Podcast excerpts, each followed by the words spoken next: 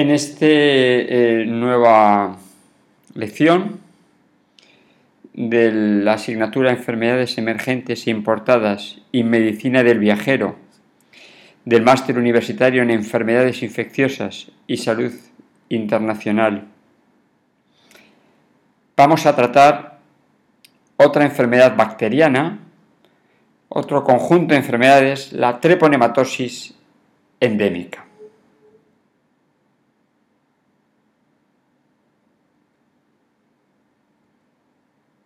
El objetivo de esta lección es que el alumno comprenda la realidad de la treponematosis como una enfermedad tropical desatendida y que conozca a grandes rasgos cuáles son la forma de transmisión, la clínica, el tratamiento y la prevención de estas treponematosis endémica. Es una de las 17 enfermedades tropicales desatendidas como veis aquí, la página de la OMS, las treponematosis endémicas, aquí recogen principalmente el YOS. Treponematosis endémicas es una enfermedad causada por un treponema, como el treponema pálido de la sífilis. Veis en esta gráfica las diferentes treponemas. Tenemos la treponematosis por treponema pálido en responsable de la sífilis venérea, tiene distribución mundial, enfermedad de transmisión sexual. Luego tenemos el, treponemas pallidum, eh, subespecie pertenue, responsable de la frambesia, pian o del yos en áreas tropicales, más en niños, y se transmite por contacto. La treponematosis endémica o vegel, más del África y del Oriente Medio en zonas cálidas se dan en niños, se transmite fundamentalmente a través de mucosas y realmente no existe, un, muy rara la transmisión congénita. Y el treponema la pinta, treponema por treponema careteum, se da en zonas tropicales, clima templado de la América Central y América del Sur, y también se transmite por una transmisión por contacto. Vamos a hablar de este conjunto de treponematosis endémicas. ¿Qué veis en este mapa? La distribución de las treponematosis. La primera, la treponematosis el pian, el YOS en esta zona del África, esta franja del África donde está la treponematosis. La República Centroafricana es el último brote del YOS o de la frambesia.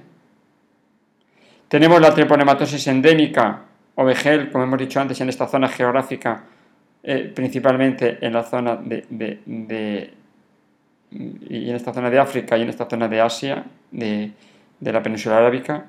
Y luego la treponematosis, la pinta, que es la treponematosis de Latinoamérica en la zona de la Amazonía y en la zona de Perú. El pian o frambesia, el yos, treponema pallidum, subespecie pertenue, el único reservorio es el hombre. Tiene un periodo de incubación de 3 a 5 semanas, como la sífilis. La prima infección aparece desapercibida y luego aparece una infección secundaria en forma de piomas, en forma de pápulas, lesiones en forma de, de frambuesa, por eso también se llama la frambesia, pero esta forma de frambuesa que pueden tener estas lesiones. Son, son niños, son imágenes sacadas, obtenidas de internet. Y luego aparece ya con el paso del tiempo esas lesiones nodulares se transforman en lesiones terciarias o llamadas piánides. Son lesiones que pueden ser en forma de, de rinofaringitis mutilante de la cara o lesiones, de zonas hipertróficas cicatriciales de los hombros o nódulos subcutáneos que se ulceran y que se pueden reabsorber deformando los cartílagos. La pinta o enfermedad azul por treponema careteum también les es el hombre.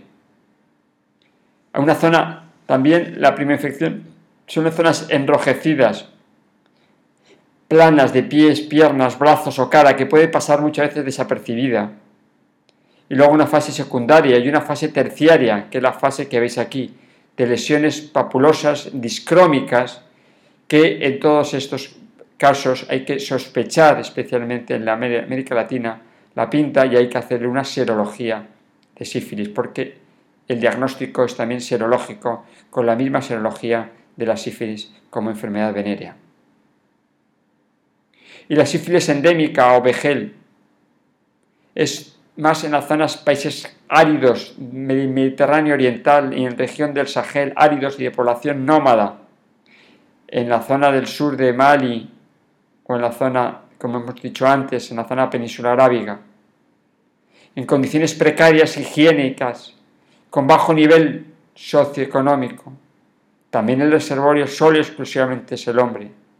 Y el vehículo de transmisión es el contacto directo de lesiones húmedas y algunas veces también por utensilios. Una forma, una lesión primaria, erupción en boca o en labios, una forma secundaria en forma de papilomas, la comisura de los labios, linfadenopatías, o una forma de papilomatosis diseminada. Y por último, una forma tardía, una forma terciaria, con osteoperiostitis en la tibia, el peroné, con gomas o hiperkeratosis plantar, similar a la sífilis venérea terciaria. ¿Cómo lo diagnosticamos? Con pruebas serológicas, treponímicas y no treponémicas como la sífilis venérea. Y el tratamiento es igual, con penicilina, una dosis de penicilina es suficiente. Pero cuando se diagnostica un caso de sífilis en la población, hay que tratar.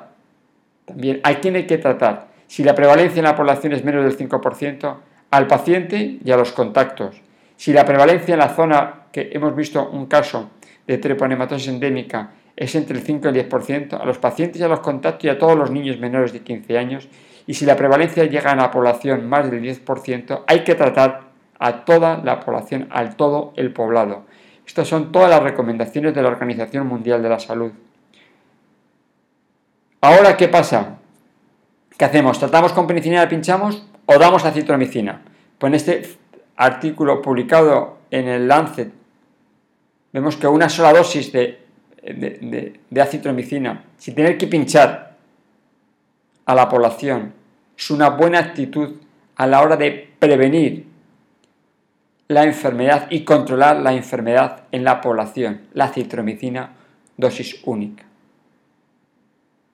Y todo esto, si queréis profundizar en la trepanematosis endémica, os recomiendo este manual, el Working to Overcome of the Global Impact of Neglected Tropical Disease, que lo podéis descargar de la página web de la Organización Mundial de la Salud, en donde os van a comentar todas las estrategias de prevención y de control de todas las enfermedades olvidadas y en este caso de la treponematosis endémica.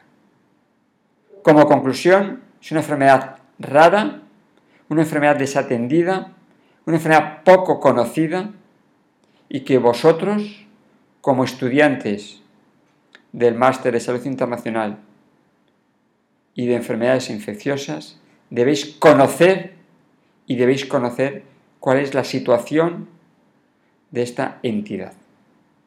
Muchas gracias.